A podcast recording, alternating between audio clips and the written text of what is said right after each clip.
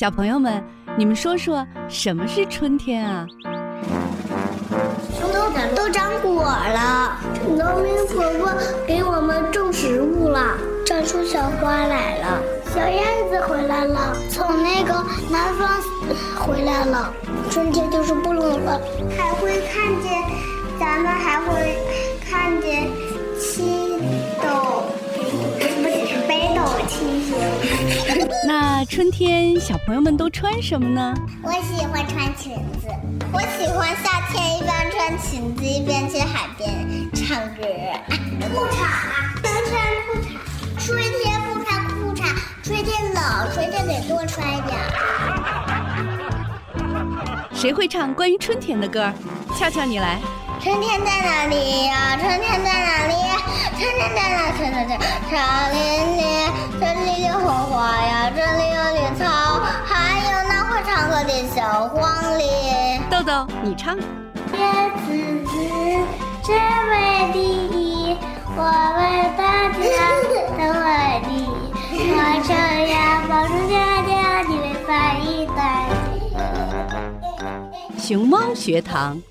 我是熊猫多多，我是熊猫伦伦，我是熊猫大多多。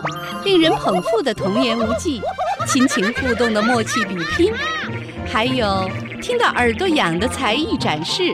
熊猫学堂，熊猫学堂开讲喽！Panda Talk Show is starting. Let's go！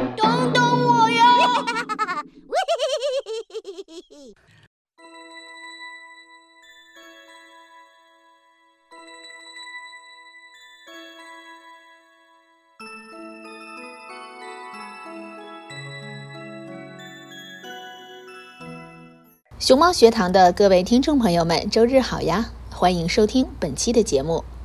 在暑假中，小朋友们有没有去看电影啊？你们近期最喜欢的一部影片又是什么呢？今天我们就来一起聊聊电影吧，但可不会涉及到剧透哦，而是说说和影片相关的知识。最近在中国的暑期档，有一部收获了高人气和高票房的国产动漫电影，片名叫做《长安三万里》。截至七月二十二日，此片的票房已经突破了十亿元，观影人次超过了两千万，在中外佳片激烈竞争中一路领跑。可能会有小朋友们听说过这部电影，这部动画。大胆地选取了唐代诗人的视角，把时空坐标瞄准当代中国人既熟悉又陌生的李白、高适和杜甫等人，以一百六十八分钟的超长篇幅，讲述盛唐时期诗人们的友谊，以及众诗人对梦想的不懈追求。《长安三万里》中共有四十八首唐诗，与剧情人物巧妙融合。并不是简单的把几首唐诗搬上银幕，而是为观众塑造了可亲、可敬、可爱的唐代诗人形象。高适曾有“雁池垂钓心常苦”，李白更是“将登太行雪满山”。如何去克服人生中的困境？这部动画带给不同年龄段的观众深刻的启迪。影片中还包括《静夜思》《春晓》等小学课本里的经典，也有极富想象力、蕴含李白洒脱、浪漫与悲苦的《将进酒》。这些诗一同唤起了观众对中华传统诗词的共同记忆。有观众写影评的时候说，影片中只要有诗歌出现的时候，就会有观影的孩子跟随背诗，影院瞬间就变成了孩子们的。大型背诗现场，沉浸式的观影体验让印在书本上的刻板的诗句一下子活了起来。正如《长安三万里》的监制追光动画总裁余舟说：“这部动画仿佛播下了种子，将在人们心中生根发芽、开花结果。这不仅是诗歌的种子、理想的种子，更是中华优秀传统文化的种子。”唐诗，顾名思义，泛指创作于唐朝诗人的诗，为唐代儒客文人之智慧佳作。唐诗是中华民族珍贵的文化遗产之一，形式是多种多样的。唐代的古体诗主要有五言和七言两种，近体诗也有两种，一种叫做绝句，一种叫做律诗。绝句和律诗又各有五言和七言之不同，所以唐诗的基本形式有这样六种：五言古体诗、七言古体诗、五言绝句、七言绝句、五言律诗、七言律诗。古体诗对音韵格律的要求比较宽，一首之中句数可多可少，篇章可长可短，韵脚可以转换。近体诗对音韵格律的要求比较严，一首诗的句数有限定，即绝句四句，律诗八句。每句诗中用字的平仄声有一定的规律，韵脚不能转换。律诗还要求中间四句成为对仗。古体诗的风格是前代流传下来的，所以又叫古风。近体诗有严整的格律。所以有人又称它为格律诗。唐诗的形式和风格是丰富多彩、推陈出新的。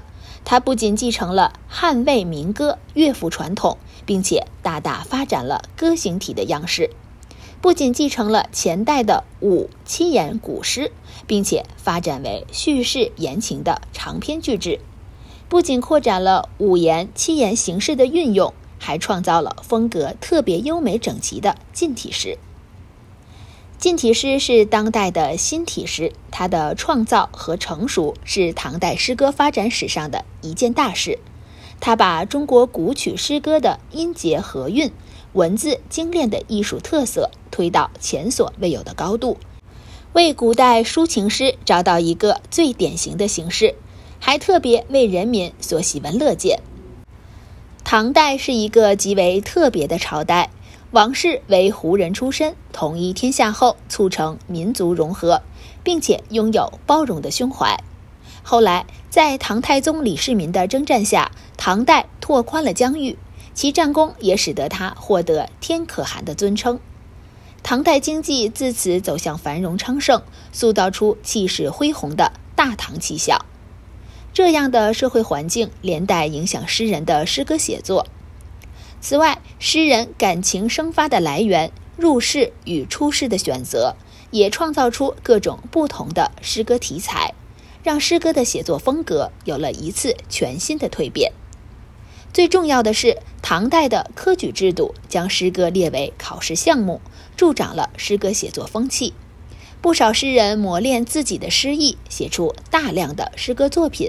使得诗歌的发展迈向繁荣，因此，唐代诗歌用上万首诗歌作品成为中国文学代表，为中国文化带来辉煌的成就。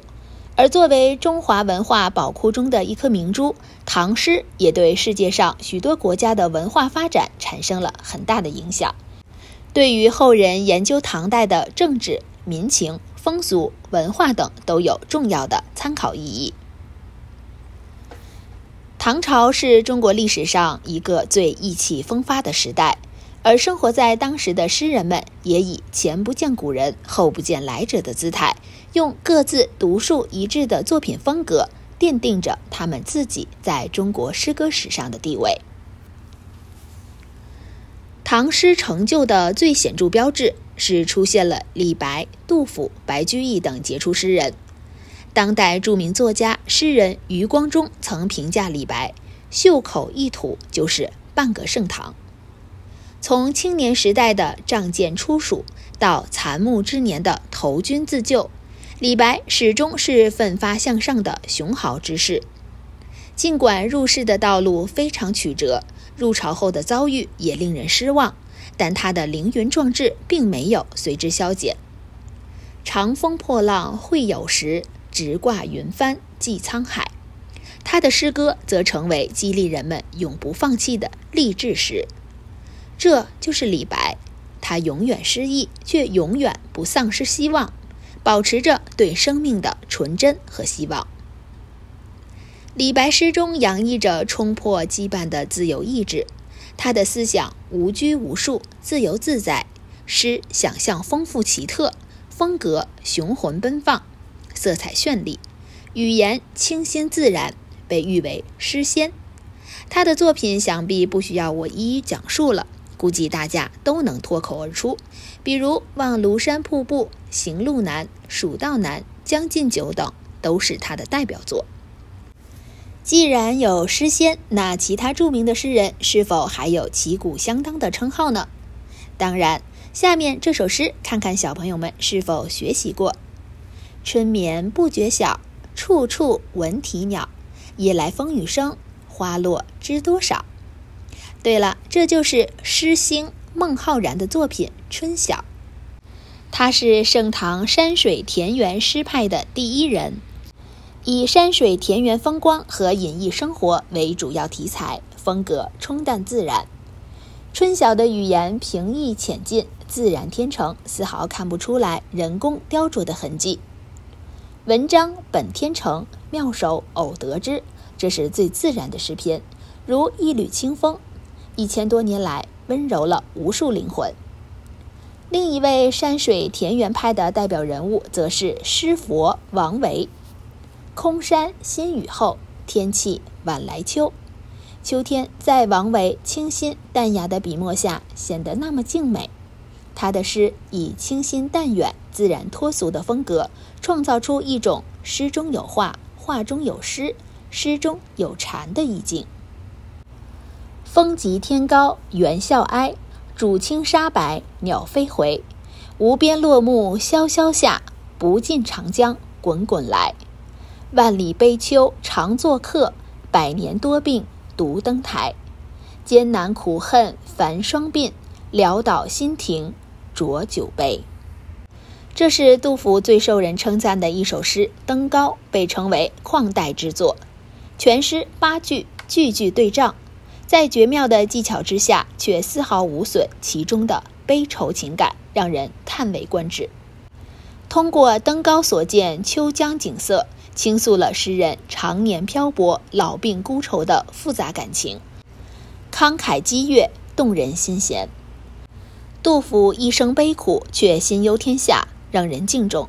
他的诗歌风格沉郁顿挫，语言精炼，格律严谨，穷绝工巧，感情真挚，平实淡雅，描写深刻，细腻感人。在中国古典诗歌中的影响非常深远，被后人称为诗圣。离离原上草，一岁一枯荣。野火烧不尽，春风吹又生。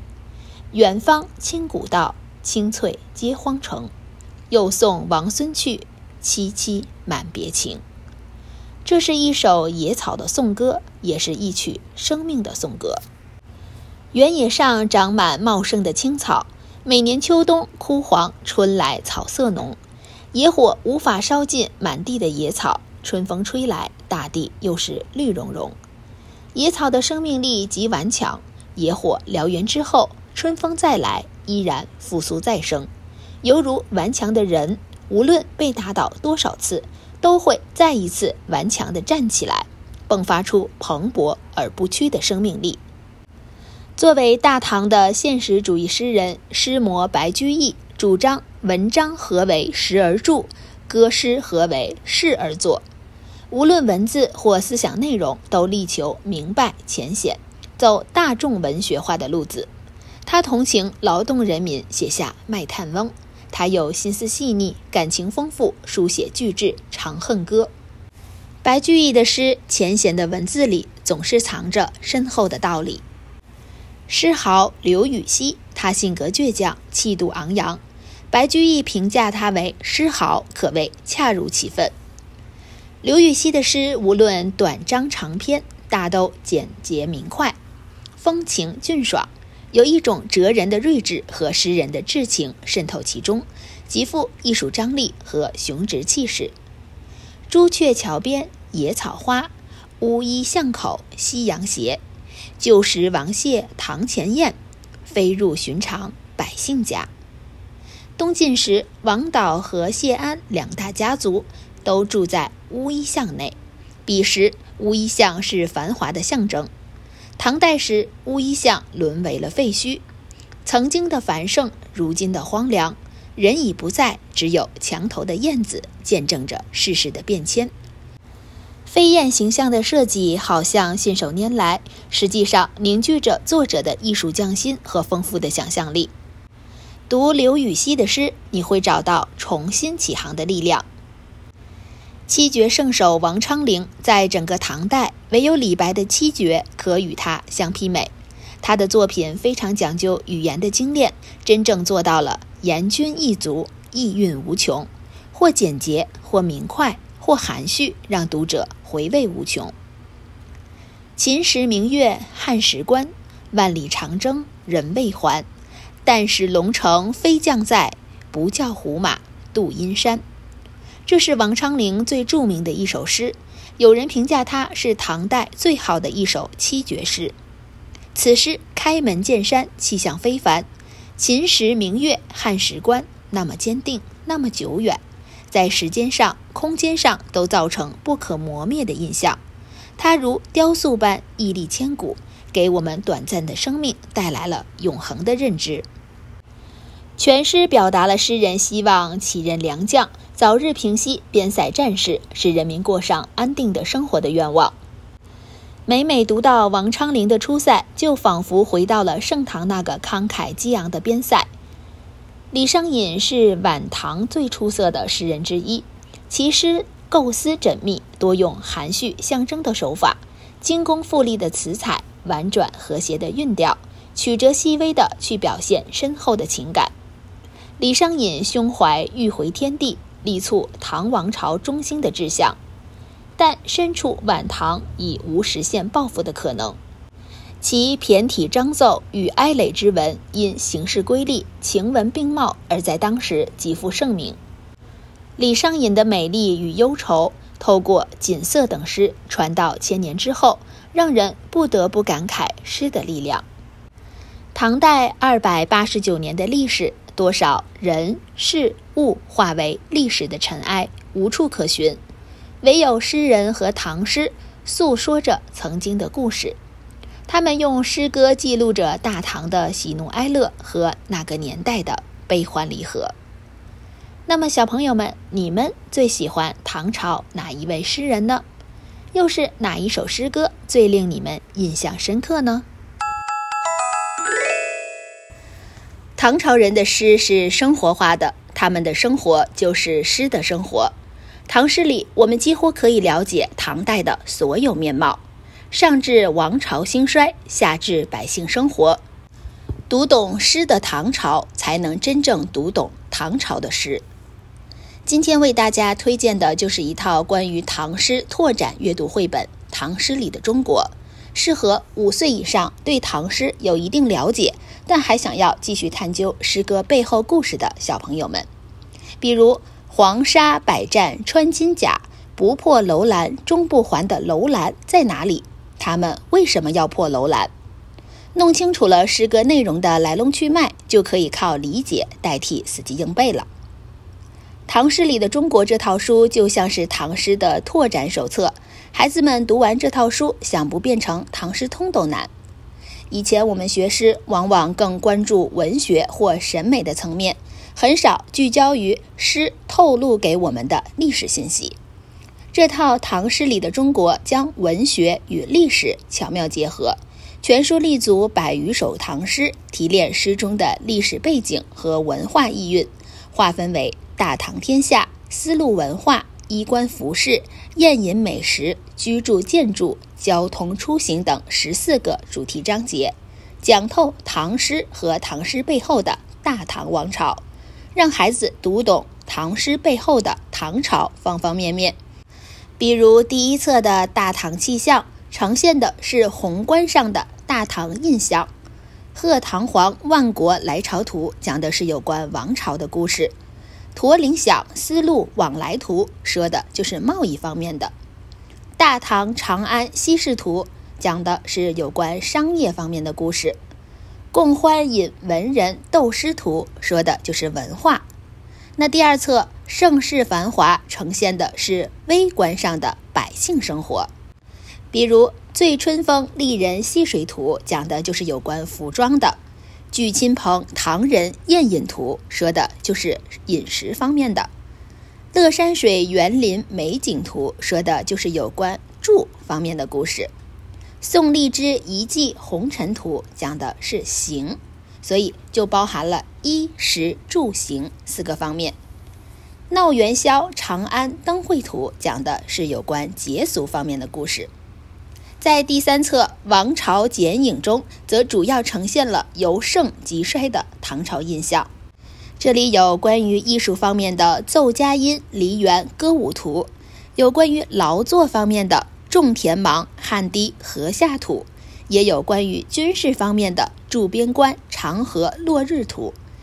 翻完这一篇篇不同切面的唐朝印象，一代王朝，一代兴衰，也就尽收眼底了。原来唐诗里竟然藏着这么多历史细节。读完这套书，孩子对唐诗的理解不会再停留于诗句、意境、情怀等文学层面，而是发现唐诗新的历史面相，从历史角度了解唐诗背后更广阔的时代背景，真正吃透这些唐诗。比如白居易的“百千家寺围棋局，十二街如种菜畦”。描述的是唐朝都城长安的俯瞰图，纵横交错的棋盘格将长安划分成为有条有理的一百零八个里坊，是当时最大的世界都城。其实，今天的西安，也就是古代的长安，依旧保留了横平竖直的街道规划，整座城市特别规整。还有一些诗句，这套书教会孩子可以放到一起来理解。这样知识体系就打通了，完整了。比如“沱沱河连连，琼嶂一累累。葡萄美酒夜光杯，欲饮琵琶马上催。”不同诗里提到的骆驼、葡萄酒这些丝绸之路传来的奇珍异宝，实则都是西域文化经由丝绸之路传入大唐的体现。书里除了宏观视角的历史讲解，还有特别让人有亲切感的生活细节，比如普通人的衣食住行。闲来松间坐，看煮松上雪，说的是唐人的煮茶传统。他们烹雪煮茶，还会往茶水里添加葱、姜、胡椒、大枣、薄荷等。唐诗里还会出现屏风、月牙凳、珠帘。甚至还有马桶的记载，和成年人的关注点不太一样。孩子最开始被这套书吸引，还真不是什么王朝兴衰，而是唐代老百姓的吃喝拉撒、喜怒哀乐的小日子。在呈现方式上，这套书给人的第一感觉就是诙谐好玩，扑面而来的轻松气息，读来十分亲切。闲暇时听听小曲儿，喝喝小酒。看看斗鸡，小日子过得美滋滋的。看完唐诗里这些有意思的生活细节，你会由衷的感叹：原来唐朝人这么懂生活。这套书采用先讲历史后附古诗的顺序，很贴心的在每页书的最后几页附上了与本册主题相关的重点唐诗。当孩子对唐朝面貌有了全局认知后，再回头来读一读这些耳熟能详的唐诗。绝对会萌生出不一样的理解和感触。在众多的学习项目中，教孩子学习古诗受到了早教专家和孩子家长的一致推荐。儿童适当的背诵一些古诗，对训练儿童的记忆力、培养儿童对文学的兴趣、陶冶情操都是有好处的。文学素养和写作能力都建立在长期积累的基础上，从小涉猎古诗词。当孩子学习写作时，就能将之前所学运用到写作中。可以说，古诗词的积累将为孩子拥有良好的写作能力打下良好的基础。与此同时，古诗词中往往涉及历史、地理等各方面的文化知识，丰富的知识积淀也将使孩子受益无穷。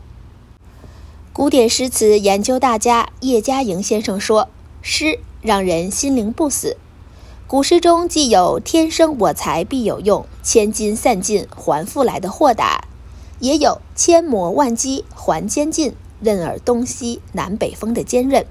让孩子从小沉浸在诗词文化中，不仅仅能够陶冶情操，更对塑造孩子们的美好品格有所注意。古诗是诗人们用自己的语言所传递出来的美，其中包含着诗人的审美感受。学习古诗，孩子便能通过诗句感受到古诗的韵律之美、情感之美、景色之美，这对于提升孩子的审美也有一定好处。那么，家长如何引导孩子学习古诗词呢？著名心理学家皮亚杰认为，一切有成效的工作必须以某种兴趣为先决条件。教育是培养人的活动，孩子要获取科学文化知识，首先要对学习充满兴趣。一旦失去兴趣，孩子不仅会感到学习是一种痛苦，而且学习效率也不会高。一些孩子起初爱背诗，只是出于对新鲜事物的好奇；但如果长期采用家长背一句，孩子跟着学一句的机械方式，时间一长，孩子的新奇感就会逐渐消失，他们的兴趣点就会转移。所以在教儿童学古诗时，切忌用强迫、答应条件、死记硬背等方法，而是从儿童的兴趣出发。三岁以前的孩子啊，主要以机械记忆为主，所以家长不妨教孩子一些朗朗上口的儿歌。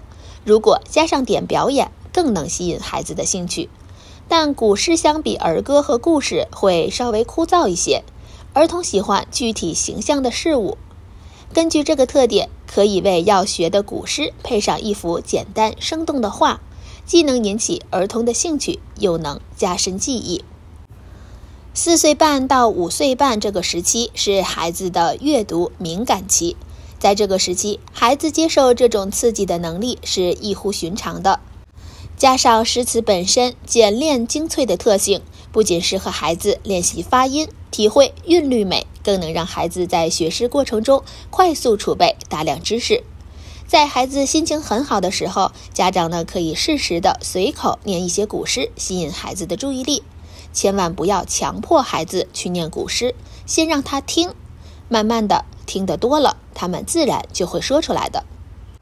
此外，家长们应该选择与幼儿生活接近的古诗内容，这样他们学起来易懂、感兴趣。如果诗词里面的内容是孩子比较熟悉的事物，更能引起他们阅读的兴趣，且更容易记住内容。家长可以在让孩子背诵之前，先将整首诗里面的出现的物品、人物等细细讲解给孩子，帮助他们理解。等到充分理解之后，会更容易记住内容。比如，很多孩子会背的第一首诗歌是骆宾王的《咏鹅》。鹅是小朋友们比较熟悉的动物之一，熟悉它的外形特征：白毛、红掌、长脖颈，熟悉它高亢的叫声。熟悉它在河中戏水的景态，因而理解起来就比较容易，诗句也就自然而然地印在脑海里。将古诗教学渗透到幼儿的日常生活中，他们通过学习受到教育。如每天吃饭时，幼儿会将米粒撒到桌子上、地上，无意中浪费了粮食。于是餐前与幼儿一起学习古诗《悯农》，让他们了解。我们每天吃的米饭来之不易，是农民伯伯用辛苦的劳动和汗水换来的。小朋友们要懂得珍惜劳动果实。学习古诗是一件细水长流的事情，切记不可操之过急。在本期节目开始的时候啊，我们聊到了电影《长安三万里》。片中以高适和李白高低交错的生命轨迹，牵出杜甫、王维、王昌龄等诗人群像。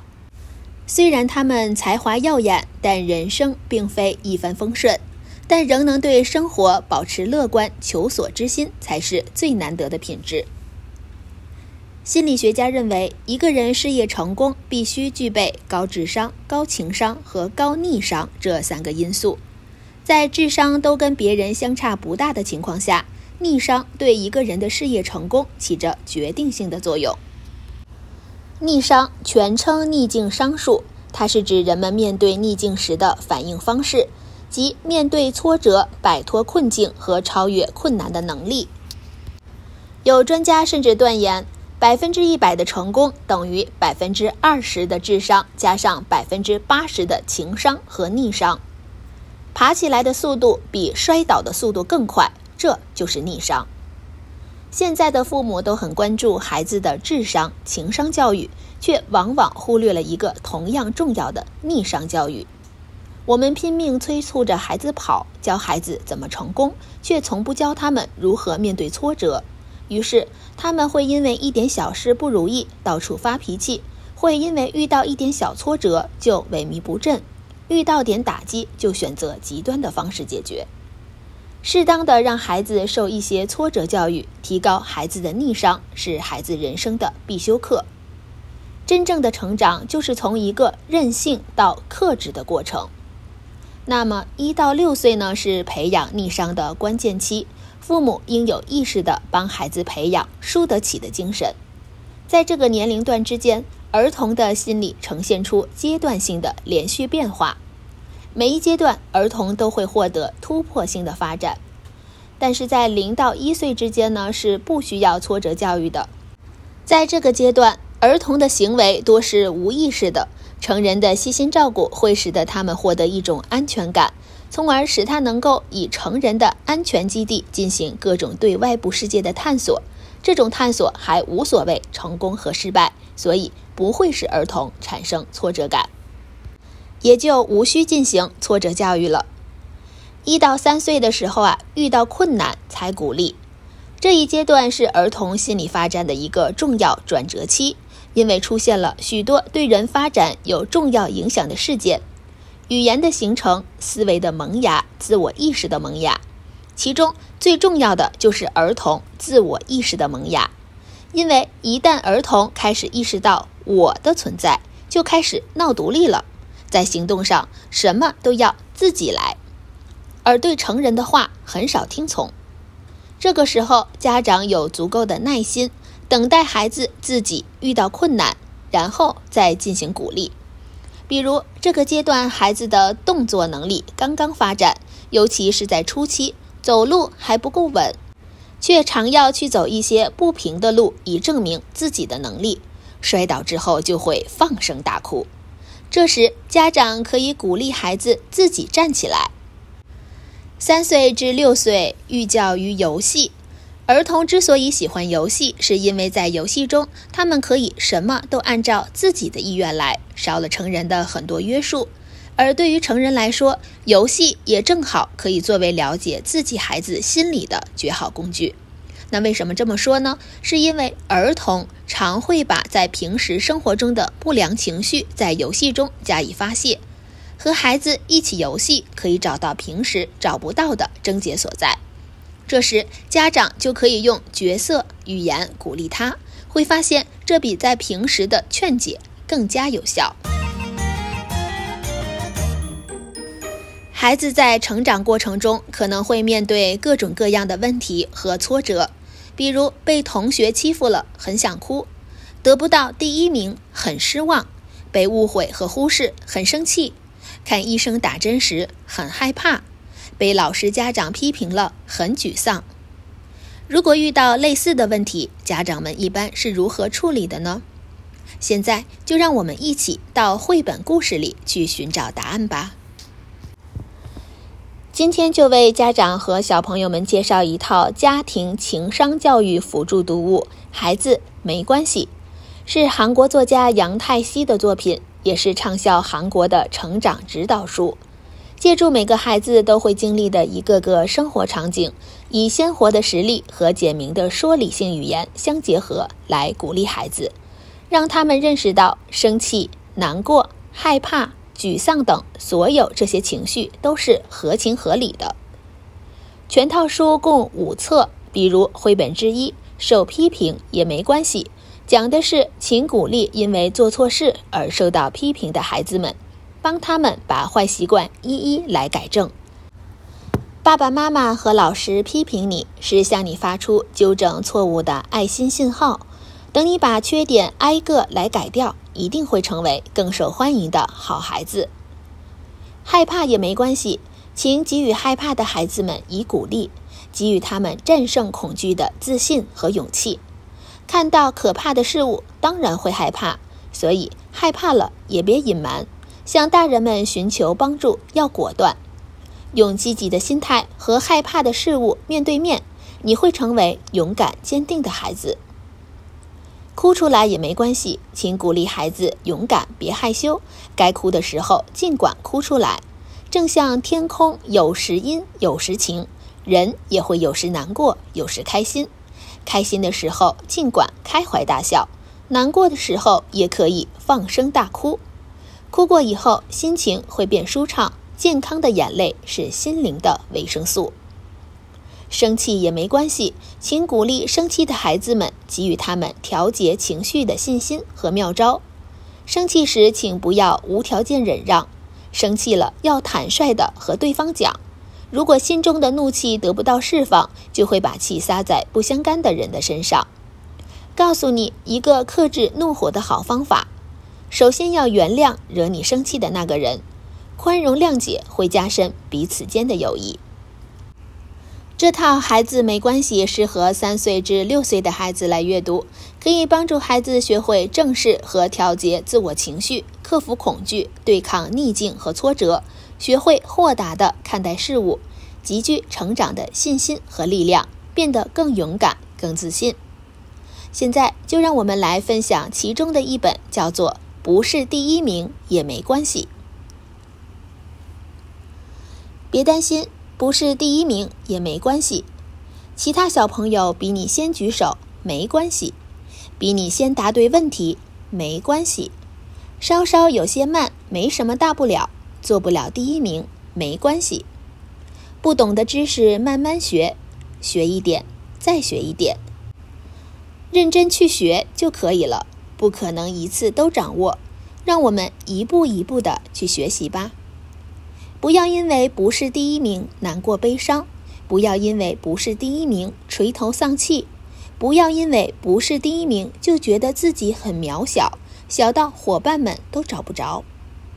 很多著名的科学家小时候都很平凡，发明大王爱迪生总是倒数第一，天才的物理学家爱因斯坦也曾经被人嘲笑是白痴。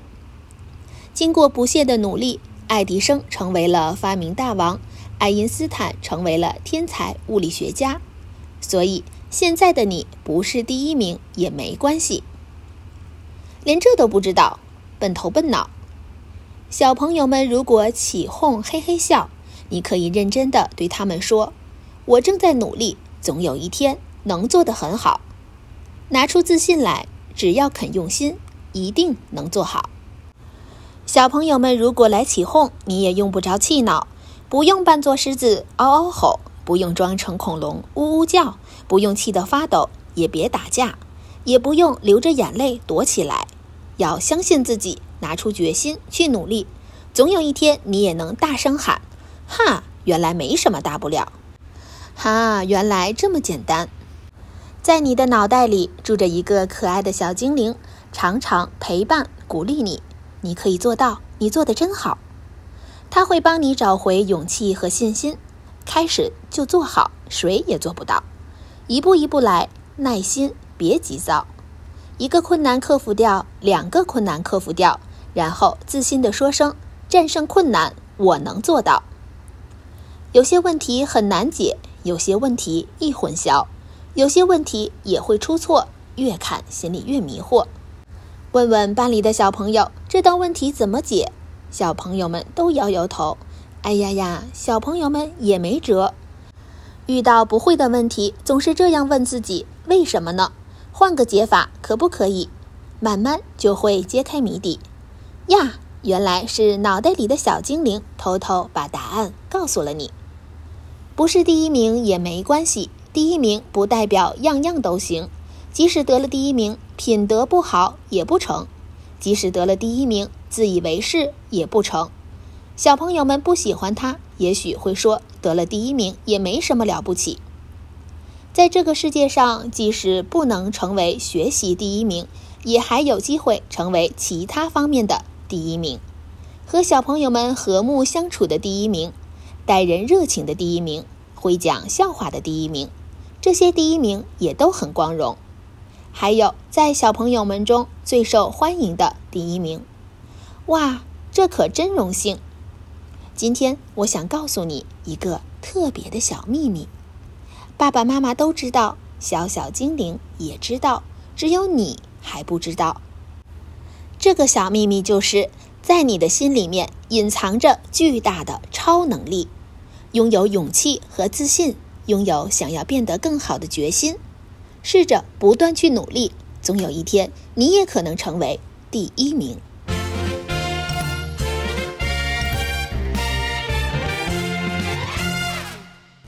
就像书中所展示的，多对孩子说几句没关系，引导孩子对负面情绪形成一个正确的看法，告诉他们负面情绪是每个人都会遇到的问题，大人也会生气、害怕、难过，也会被批评。也会在一些不擅长的领域遭遇失败，这些都没关系。教会孩子不被负面情绪所左右，与孩子共情，让他们感受到父母的关爱和理解，才不至于觉得孤立无助，才会更愿意敞开心扉，积极面对问题和压力。孩子自然而然的就会变得达观而自信。